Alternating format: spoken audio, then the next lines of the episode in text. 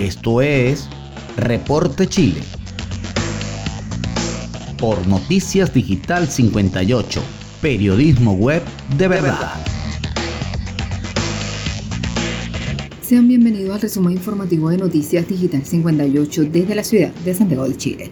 Les saluda Saray Torres. Iniciamos. Lactante de nueve meses muere en frontera cuando sus padres cruzaban hacia Chile. Una lactante de nueve meses, hija de migrantes venezolanos, murió este lunes luego de ser trasladada de urgencia hasta un centro asistencial del Conchane en la región de Tarapacá.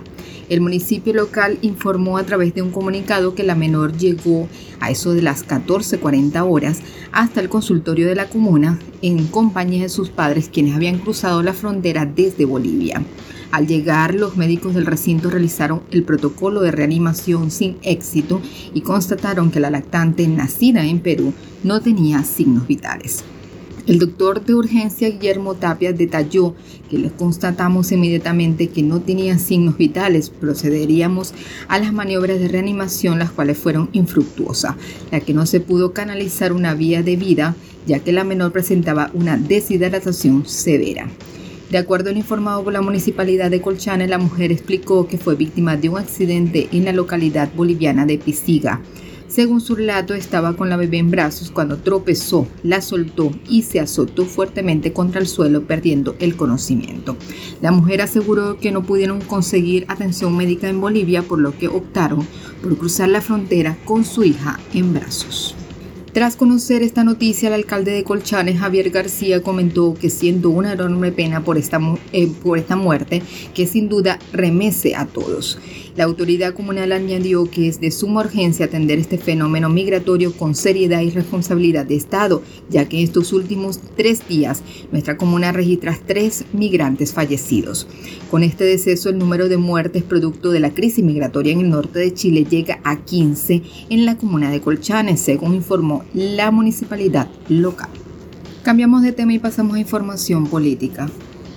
Acusación constitucional contra Piñera será presentada este miércoles con toda la oposición unida. Un grupo de parlamentarios de la oposición anunció que este miércoles a las 9 de la mañana presentarán una acusación constitucional contra el presidente de la República, Sebastián Piñera, a quien acusan de haber infringido dos artículos de la Constitución en el marco de la venta de la empresa minera Dominga, quien fue revelado en los Pandora Papers. El diputado del Partido Comunista Daniel Núñez fue quien hizo el anuncio y aseguró que el libelo tiene el respaldo de toda la oposición unida e incluso aventuró que será aprobada en la Cámara de Diputados donde necesita mayoría simple. Estamos cumpliendo un compromiso que el conjunto de oposición, sin exclusión de ningún partido, tomó la semana pasada. Vamos a presentar la acusación constitucional en la fecha que habíamos comprometido, dijo Núñez. Se ha faltado a dos artículos de la Constitución que son muy claros. En primer lugar, el principio de probidad. Sebastián Piñera incumplió el principio de probidad que todo funcionario público debe desempeñar y eso es aún más grave que lo hace el presidente de la República, detalló el parlamentario. La acusación cuestiona el actuar del presidente Piñera en la venta de la empresa minera Dominga a Carlos Delanos en las Islas Vírgenes Británicas en cuyo acuerdo se establecen ciertas condiciones. Sebastián Piñera además en su defensa le mintió al país, ya que él señaló que jamás había hecho ninguna acción para beneficiar a este proyecto minero y justamente hizo lo contrario. Se omitió una forma deliberada para no firmar el decreto que creaba un área costera minera protegida, añadió. Avanzamos en las informaciones en nuestro portal web digital58.com.be. Piñera decreta estado de emergencia para la macrozona sur por grave alteración del orden público. Tal como se había adelantado durante la jornada del martes, el presidente Sebastián Piñera decretó el estado de excepción constitucional de emergencia para la macrozona sur que comprende la provincia de Arauco y la región de la Araucanía. La medida responde fundamentalmente a la situación de violencia en la zona que ha sido denunciada por el gremio de los camioneros luego de sufrir la quema de distintas maquinarias agrícolas. El mandatario señaló que el artículo 42 de la Constitución Política de la República permite la dictación del estado de sección constitucional de emergencia y en consecuencia queremos comunicar hoy a todos los compatriotas que dados los hechos antes descritos hemos decidido decretar el estado de sección constitucional de emergencia por grave alteración del orden público en las provincias de Biobío y Arauco, en la región del Biobío y en la provincia de Mayeco y Cautín en la Este estado de sección constitucional de emergencia contempla la designación de jefes de la Defensa Nacional y tendrá una duración de 15 días que puede ser prorrogada por 15 días adicionales de acuerdo a lo que establece la Constitución y la ley, agregó. Asimismo, dijo que las Fuerzas Armadas podrán prestar apoyo logístico, tecnológico, de comunicación y de vigilancia, patrullaje y transporte a todos los procedimientos policiales que se desarrollen en las provincias en que se ha declarado estado de sección. Además, aclaró que esto permite que las Fuerzas Armadas colaboren, pero no reemplacen a las Fuerzas de Orden y Seguridad, es decir, a la Policía Uniformada de Chile, Carabineros y a la Policía de Investigaciones, PDI, y por lo tanto, las Fuerzas Armadas no podrán participar en forma autónoma y directa en operaciones que son de naturaleza policial. El mandatario recalcó que el estado de excepción constitucional de emergencia es para enfrentar mejor el terrorismo, el narcotráfico y el crimen organizado y en ningún caso se orienta contra un pueblo o grupo de ciudadanos pacíficos. Este estado de sección constitucional de emergencia lo decretamos para proteger mejor la vida y la seguridad de las personas, para proteger mejor a las autoridades como fiscales de ministro público y miembros del Poder Judicial que han sido amenazados para proteger mejor los bienes públicos y privados, para resguardar mejor el orden público y el Estado de Derecho.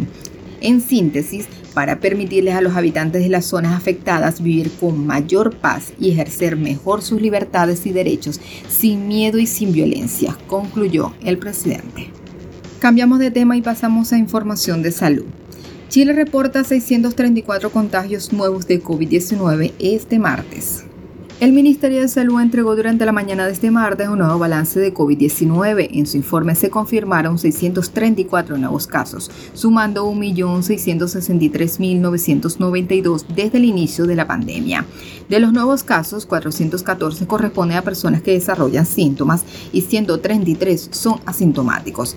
En tanto, 5.355 pacientes están en etapa activa del virus, es decir, en el periodo contagiante de la enfermedad.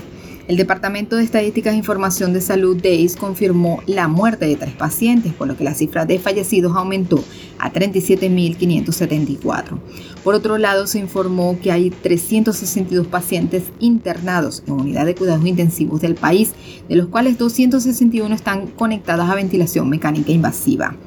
En relación a la red integrada de salud existe un total de 335 camas críticas disponibles.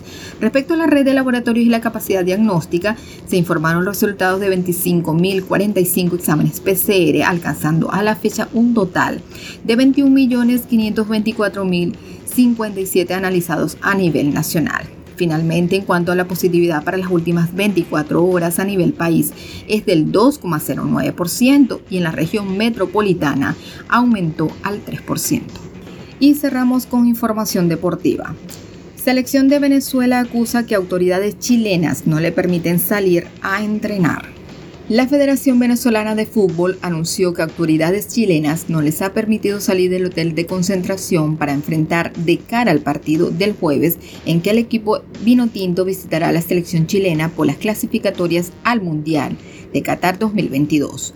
A través de un comunicado, la federación aseguró que han cumplido con todos los protocolos sanitarios, pero que, de todos modos, las autoridades de nuestro país hasta las 16 horas no los autorizaron a salir del recinto en el que se hospedan. Siendo más de las 16 horas en territorio chileno y habiendo cumplido con los tiempos y formas establecidas por los protocolos COVID, las autoridades chilenas no permiten la salida de la delegación Tinto al entrenamiento pautado a las 17 horas en la sede de Colo Colo, dijeron en el comunicado. La selección nacional de Venezuela arribó al Aeropuerto Internacional Arturo Merino Benítez de Santiago presentando la totalidad de sus pruebas con resultados negativos. Adicionalmente, en el hotel de concentración se le efectuaron otra muestra de pruebas que también arrojaron resultados negativos en su totalidad, añadió. La Federación Venezolana pidió la colaboración de las autoridades nacionales para poder entrenar con normalidad de cara al partido del jueves que está programado para las 21 horas en el Estadio San Carlos de Apoquindo. Los llaneros han tenido complicaciones para este duelo ya que liberaron a dos jugadores, uno de ellos el ex volante de la Universidad de Chile Jefferson Soteldo por un supuesto acto de indisciplina y el defensor John Chancellor deberá volver a su club en Italia. Y así hemos llegado al final del resumen informativo de Noticias Digital 58 desde la ciudad de Santiago de Chile.